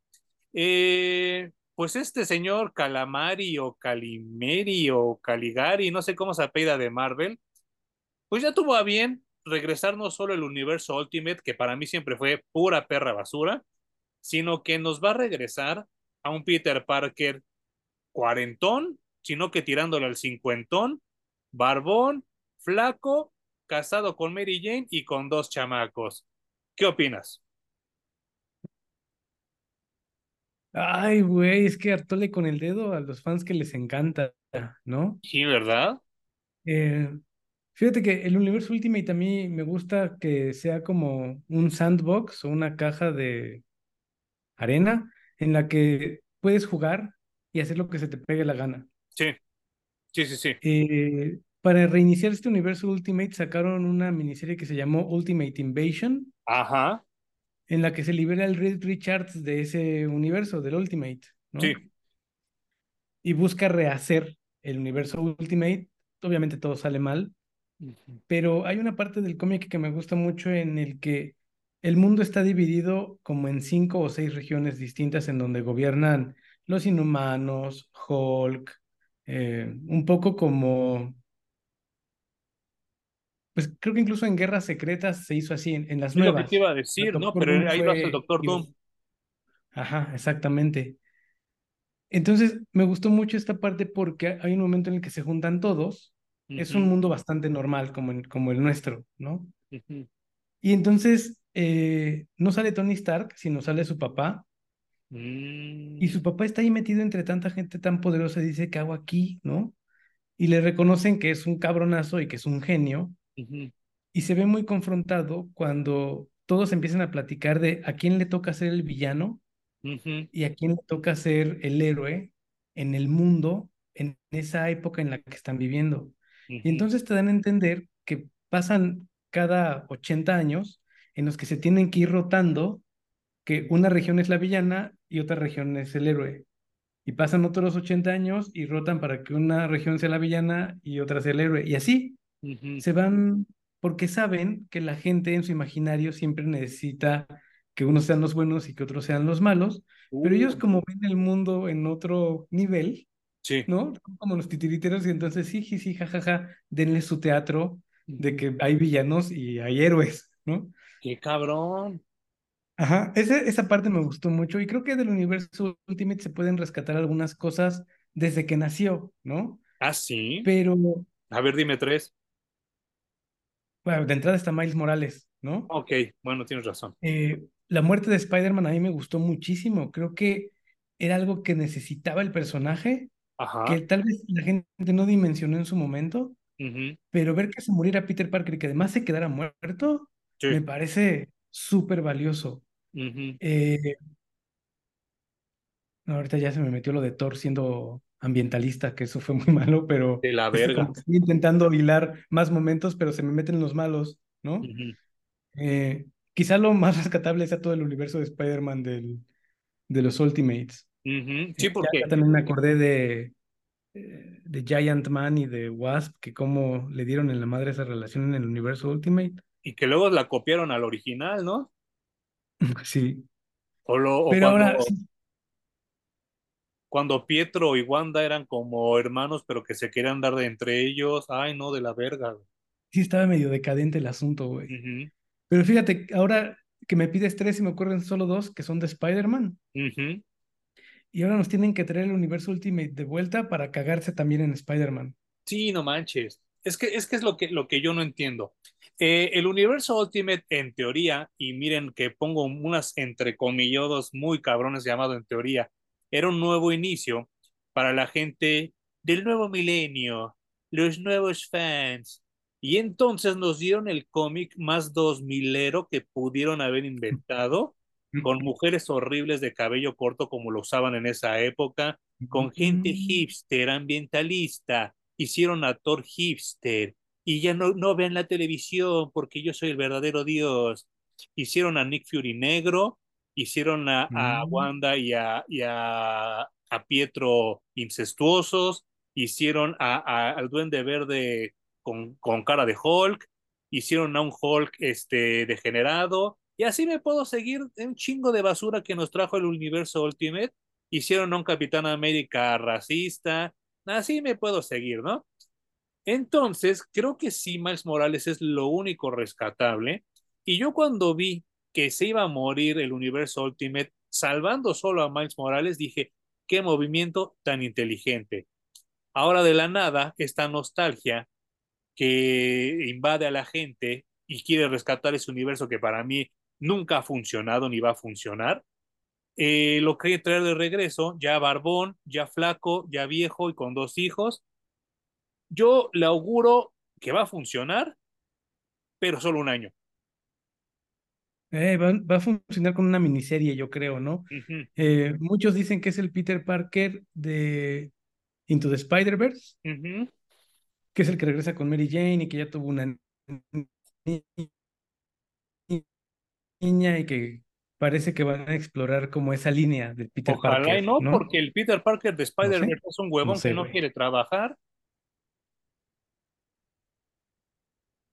¿Quién va a leer ese cómic? No sé. Eh, estoy completamente seguro que todos los que pidieron leer eso, cuando lo lean, se van a quejar.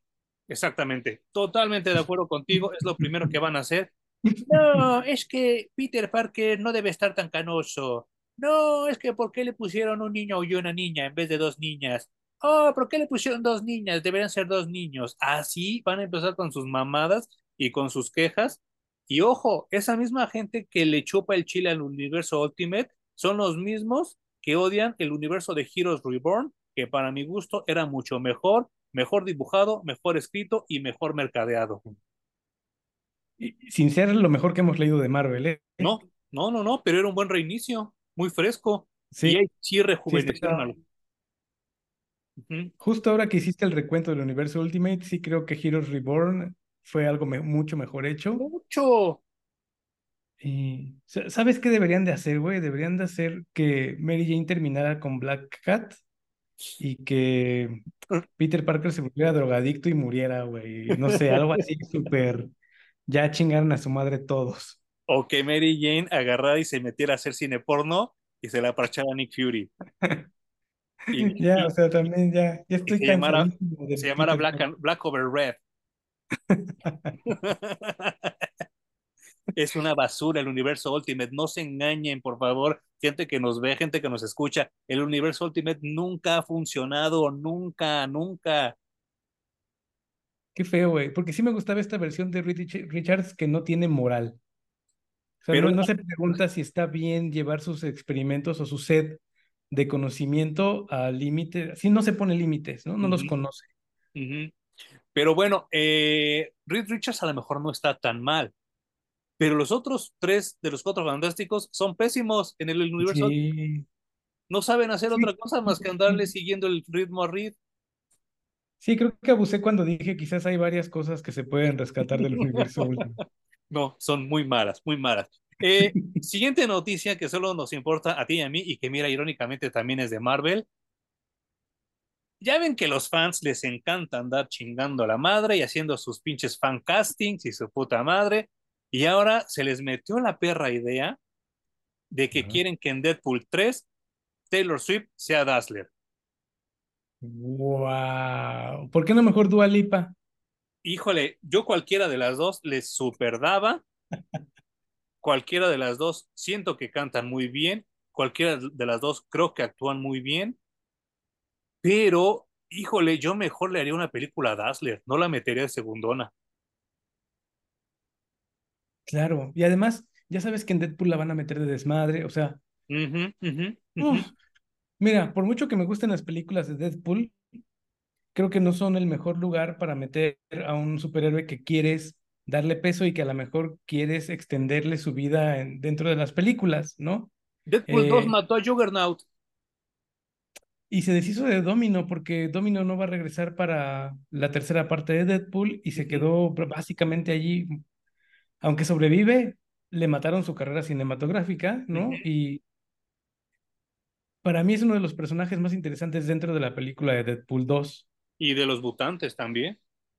Entonces creo que no es el mejor lugar para debutar personajes, a menos que sea como eso, como de desmadre y que sabes que los vas a ver una sola vez y no más.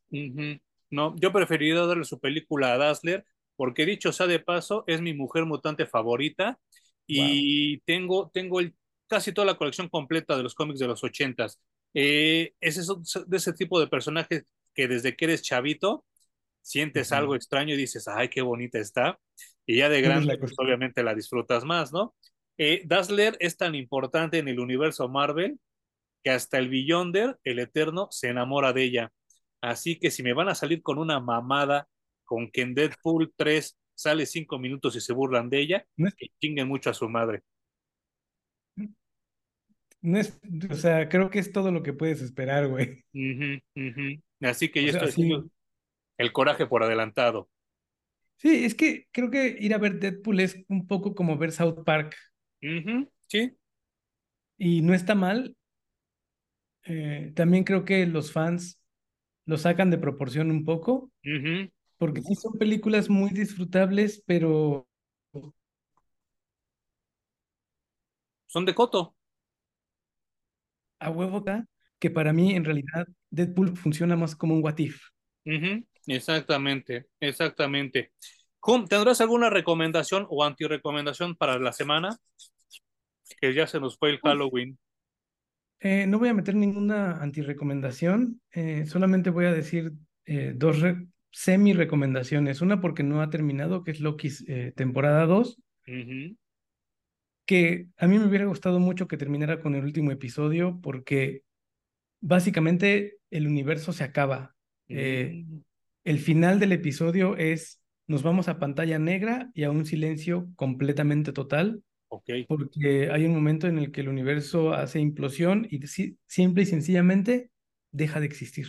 Mm, Si Marvel se hubiera aventado el valor de terminar así con el universo Marvel, yo hubiera sido el más feliz, güey. O sea, es como, wow, nunca antes en la vida a alguien se le hubiera ocurrido terminar con una franquicia en el universo se destruyó, güey. Ya, olvídenlo, no existe. ¿Cuántos capítulos faltan? Faltan tres, No seas cabrón. A mí ya se me hizo eterno y ni le he empezado a ver, güey. Tres o dos. No, creo que nada más dos, porque creo que es el episodio cuatro el que salió. Pero sería un gran final, güey. Hermoso, poético. Sobre todo si quieres en algún momento reiniciar algo, Sí, ¿no? claro, claro, claro. Pobre de la gente que venga después de esta fase, que creo que es las 5 o las 6, porque les va a llover bien cabrón, bien cabrón. Sí, sí, no, no. O sea, de Marvels cuando se estrena, ya está muy cerca, ¿no? Ya la otra semana, Güey, yo ansío el momento porque tú vayas a verla y nos digas, ¿ya? ¿Todo se acabó? todo se acabó. O, o tal vez regresas muy feliz, no lo sé. Como diría eh, mi tocayo cantante, todo se Todo derrumbó se dentro de derrumbó. mí. Yo tengo una recomendación en esta app gratuita llamada Tubi. Eh, buscándole, rascándole, encontré la película de Elvira, que se llama Elvira Mistress of the Dark, que de verdad no saben cómo la disfruté. Eh, Elvira son de esos personajes muy chistosos que solo salen una vez en la vida. Eh, Elvira es una señora que empezó enseñando sus chichis, literal en Playboy. De ahí se la jalaron para presentar películas de miedo y ella a partir de ahí construyó un personaje que ella inventó. Y entonces eh, el dueño de la televisora, cuando quiebra la televisora, eh, no tiene con qué pagarle y Cassandra Peterson, que es el verdadero nombre del Elvira, dice, ok, no me pagues, pero fírmame que yo me quedo con los derechos de este personaje para toda la vida. Y a partir de ahí, esta señora se ha hecho multi, multimillonaria enseñando las chichis vestida de vampiro, de bruja o de no sé qué chingado sea, porque nunca lo ha querido explicar. Lo mismo siempre, toda la vida, güey. Es, es como tener un pacto con el diablo porque no, no se aburre la gente de ella. mm, mm. No, no, no, no. Y la película está bastante buena, sí me hace reír, sí es humor muy, muy meco, pero que todavía me hace reír. Y este, y, y, y vaya, se nota que Cassandra Peterson es muy cuidadosa con los derechos, a quién le da sus derechos. Eh, hace rato comentaba que ya le- el cómic eh, que ha publicado en Dynamite le ha ido muy bien, ya va como por la tercera, cuarta, cuarta temporada donde el, No Elvira sigue viajando con el tiempo porque empezó con, con Vincent Price, con las películas clásicas, después se brincó a las de los 70 ahorita está en las de los 80 y, y, creo que así va a seguir, ¿eh? va a seguir recorriendo todo Movie Land, o no sé cómo le, se me olvidó ahorita el nombre, ¿no? Pero estamos hablando de una señora que sabe hacer dinero y que sigue enseñando sus chichis muy, buen, pues, muy bien puestas a sus casi 70 años, ¿eh? What the hell, qué barbaridad. Es que también como su personaje parece que la señora no envejece. Uh -huh. Sí, sí, sí, sí, muy bien conservada. Estoy seguro que ella ni fuma, ni toma, ni nunca se drogó, ¿eh? Y ha de hacer mucho ejercicio. No manches. Pero me, Bueno, mucha genética también, güey. también, también, me sorprendió mucho cuando descubrí que ella era pelirroja en la vida real. ¿Qué? Y, la, y, y, las cortinas sí combinan con la alfombra, ¿eh? ya, ya, lo, ya lo constaté. o sea, completamente natural. Sí, lo constaté en una foto que se tomó en Playboy. Eh, y mi antirecomendación, tristemente, es la secuela que se llama Las Colinas Encantadas del Elvira, Elvira Haunted Hills. Se ve que tenía toda la intención de hacer un homenaje a las películas Hammer de los 50, pero al final no le salió se enredó en el camino y ya desde la mitad para el ah. final es muy aburrida y muy mala, pero la primera mitad la pueden disfrutar, pero sí es como mi antirecomendación. Vean la primera, la segunda sáltensela, por favor. Wow, qué triste, güey. Yo tengo, o sea, leamos algo de Elvira o, o, hagamos algo, porque es un personaje que para mí está un poco en la oscuridad, pero también, como dices, está detrás de un velo también de misterio constante, ¿no? Tampoco es que tenga todo escrito. Claro, claro. Pues si quieres hacemos como una coda para el mes del horror con ella y pues ya después veremos qué onda. Pero un apéndice 1. Un appendix 1.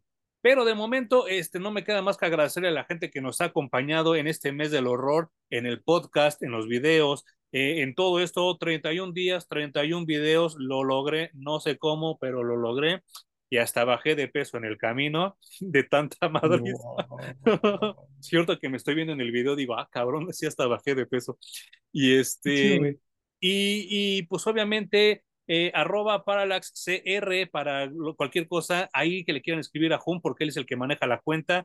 Yo estoy en arroba Parallax Real, también si me quieren escribir ahí en Twitter. Si quieren ver mis dibujos, estoy en arroba Blackstar-Parallax y si quieren checar la editorial de Home, es Brains con triple I latina en cualquiera de las redes sociales, ¿no, Home?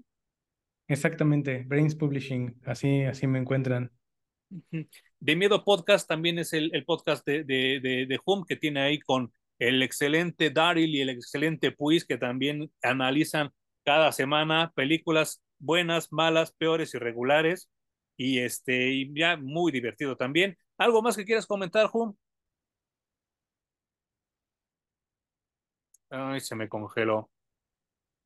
Eh, no, eh, nada más que en vez de recomendación, les dejo que chequen eh, en Netflix la última serie que hizo Mike Flanagan para la plataforma mm. fue La caída de la casa de Usher. Ok.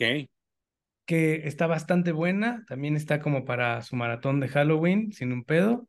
Y prácticamente todo lo que hizo Mike Flanagan para Netflix, a excepción de una que se llama El Club de la Medianoche, a esa no se le acerquen por nada. Ok. Pero todas las demás, la de Haunting on Hill House, esta de la caída de la casa de Usher, eh, The Haunting of Bly Manor. Bueno, Midnight Mass es una cosa celestial, güey. Así que eh, nada más para que le den una checada. Con eso se despide de Netflix, se acabó su contrato y se nos va a Amazon a ver qué chingados más hace. A ver qué más, qué más le puede llegar.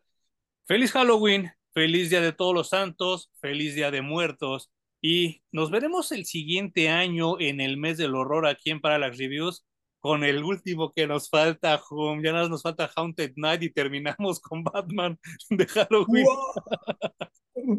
Su trilogía, güey. Sí, y a ver qué otra cosa se nos aparece en el camino y nos vemos el siguiente año para el mes del horror y la siguiente semana en Parallax Comics Reviews.